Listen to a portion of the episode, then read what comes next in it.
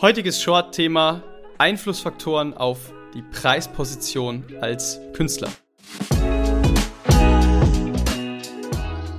Herzlich willkommen bei Careers of Classical Musicians, ein Podcast rund um das Thema Karriere im Klassikmarkt. Dieser Podcast wird unterstützt von unserer eigenen Branding-Agentur Dreher Media. Ein Hinweis noch vorab zur Above Voice Masterclass. Es sind noch Plätze frei bei der Above Voice Masterclass mit Samuel Hasselhorn und Pianist Amiel Buschakewitz. Die Meisterklasse richtet sich an Sängerinnen und Sänger und Lead-Duos, sprich auch Lead-Pianisten. Und es ist eine Meisterklasse, die nicht nur das Musikalische beleuchtet, sondern auch das, wie ich immer sage, Reale. Sprich, es wird stark auf das Thema Karriereentwicklung eingegangen, stark auf das Thema Wettbewerbsplanung, Wettbewerbsstrategien, Agenturherangehensweisen, nachhaltige Selbstvermarktung und vieles mehr. Das Ganze kann man sich so vorstellen, dass es ungefähr 50-50 gesplittet ist, ja. Sprich 50% wird musikalisch gearbeitet und 50% wird nehmen wir den Begriff nochmal auf, real gearbeitet. Die Infos bzw. die unverbindliche Anmeldung für Infos, wäre besser gesagt, gibt es auf unserer Website www.dreher-media.de unter der Rubrik Meisterklassen. Tragt euch hier ein mit eurem Namen und eurer E-Mail und ihr werdet von uns kontaktiert und durchlauft dann erst ein kleines Bewerbungsverfahren, um einfach ein homogenes Leistungsniveau sicherzustellen und erfahrt alles weitere. Also nochmal www.dreher-media.de unter der Rubrik Meisterklassen einfach mit Name und E-Mail und Telefonnummer eintragen und wir kommen dann auf euch zu und teilen euch die Infos mit. Die Meisterklasse findet statt am 30. 31. Juli diesen Jahres in der Nähe von Heidelberg.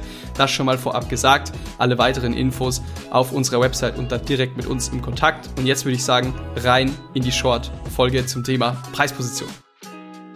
Das Thema Preisposition als Künstler. Ja, spannendes Thema. Welche Einflussfaktoren gibt es, die meine Preisposition als Künstler betreffen? Darum soll es gehen.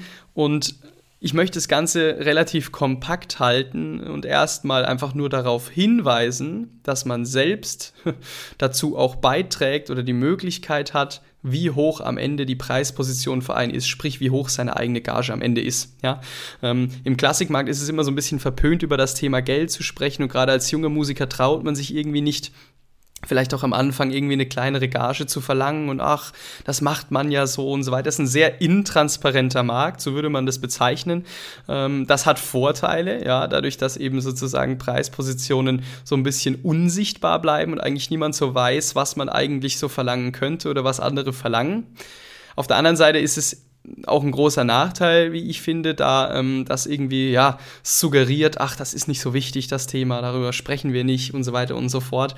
Ähm, ich halte das für sehr wichtig und für sehr relevant, sich auch schon im jungen Alter Gedanken zu machen, wie man seine Preisposition nach außen hin kommuniziert und wie man an ihr arbeitet und dementsprechend soll es darum gehen, das betrifft aber eigentlich jeden Künstler, ja, also wirklich von, sage ich mal, 20 bis äh, 40 und äh, drüber. Äh, jeder möchte irgendwo seine Preisposition erhöhen ähm, und es sind eigentlich immer dieselben Regeln, die dazu beitragen, dass die Preisposition steigt. Welche Einflussfaktoren gibt es nun? Also, um es mal direkt auf den Punkt zu bringen, ist es immer der Social Proof. Sprich, es ist immer das Bild, was andere von dir haben.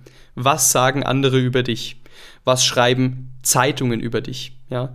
Ähm, welche Wettbewerbserfolge kannst du vorweisen? Ja, das, denn da sitzen auch nur Juroren, die sagen, dass du das anscheinend besser machst als jemand anders. Ne?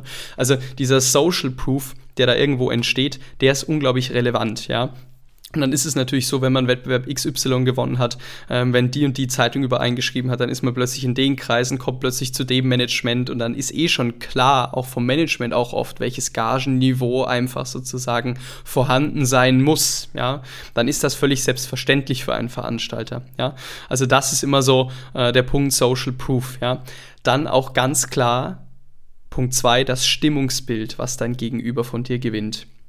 Dieses Stimmungsbild ist zu diversifizieren in Online und Offline.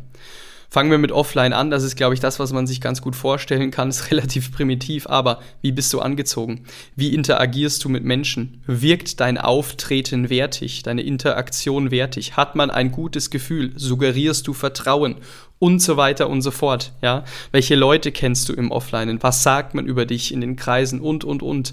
Ähm, es ist gar nicht so wichtig, was man über dich sagt, sondern die Wertigkeit dessen ist eher wichtig. Also sind die Leute von dir überzeugt, dass das, was du machst, Qualität hat. Das ist am Ende des Tages wichtig. Ja, ähm, gehen wir in den Bereich Online.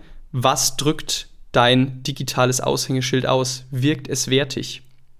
Die Diskrepanz zwischen digital und real sollte eigentlich möglichst gering sein. Meistens ist es nämlich so im Klassikmarkt, dass eigentlich real ähm, die Leute super unterwegs sind, ähm, super Musiker sind und dann das digitale Aushängeschild, die Webseite völlig zerschossen ist, völlig irgendwie unaufgeräumt ausschaut und eigentlich gar nicht das Niveau suggeriert, was man eigentlich im Realen von dir gewonnen hat. Jetzt kommt aber dazu, dass viele Veranstalter und potenzielle Interessenten an dir dich überhaupt nicht real kennenlernen, sondern immer erst digital. Ja? Also was ist der erste Schritt in dieser Analogie? Ja? Das merken wir auch ganz oft bei unseren Kunden. Äh, bei Drea Media machen wir ja genau das, ja, Branding-Konzepte in Form von Webseiten für Künstler. Sprich, wir bauen am Ende des Tages eine Webseite, aber wir schauen uns an, wofür steht der Künstler, wofür steht der nicht, ja, wie kann man seine Stärken zum Vorschein bringen? Und wie kann man im Endeffekt auch ihn genau realitätsnah authentisch abbilden, wie kann man exakt das suggerieren, wofür er steht, ja, damit andere diesen Eindruck gewinnen können,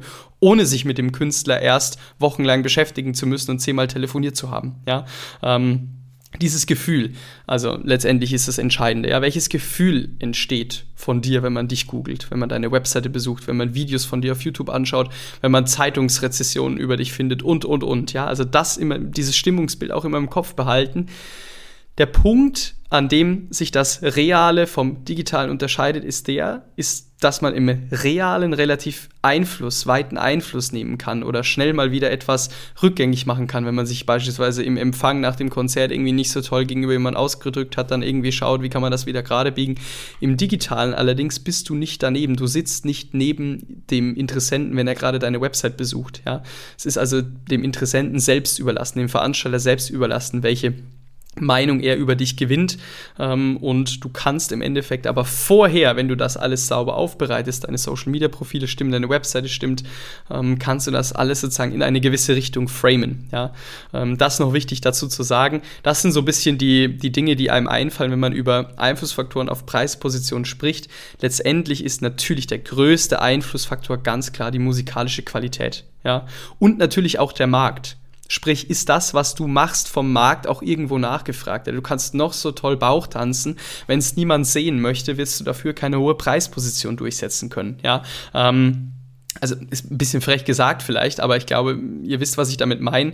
Ähm, letztendlich muss immer auch ein Markt dafür da sein, ja. Und da auch mal gucken, vielleicht, man, man sollte sich nie, glaube ich, dem Markt nur anpassen, um des Marktes willen, aber man sollte schon irgendwie schauen, dass man die Balance zwischen was funktioniert am Markt und was entspricht mir, meinen Stärken, meinen Qualitäten, die ich irgendwie nach außen bringen will, dass das schon irgendwo zusammenpasst, ja. Zumindest, wenn man irgendwo auch ähm, ja, finanziell nicht nur große Ziele hat, das würde ich gar nicht sagen, sondern einfach nur finanziell eine gesunde Existenz haben möchte. Vielleicht kann man das ähm, so sagen. Ich würde es auf jeden Fall so sagen, das ist am Ende jedem selbst zu überlassen. Aber ich glaube, der Punkt, den ich mache, ist klar. Ein bisschen realitätsnahe Einstellung schadet nicht. Genau, das wäre wichtig noch. Ähm, ist das im Markt sozusagen integrierbar? Ja, äh, wie lässt sich es gut integrieren und ähm, welches Stimmungsbild äh, erzeugst du online, welches Stimmungsbild erzeugst du offline, was ist dein Social Proof, ja, und das im Endeffekt dann auch die Hausaufgaben. Sprich, wie kann man an all diesen Dingen eben arbeiten, ja? Welche Wettbewerbe werden als nächstes approached? Welche Leute lerne ich als nächstes kennen? Mit wem möchte ich mal zusammen musizieren, um neue Leute kennenzulernen, ja?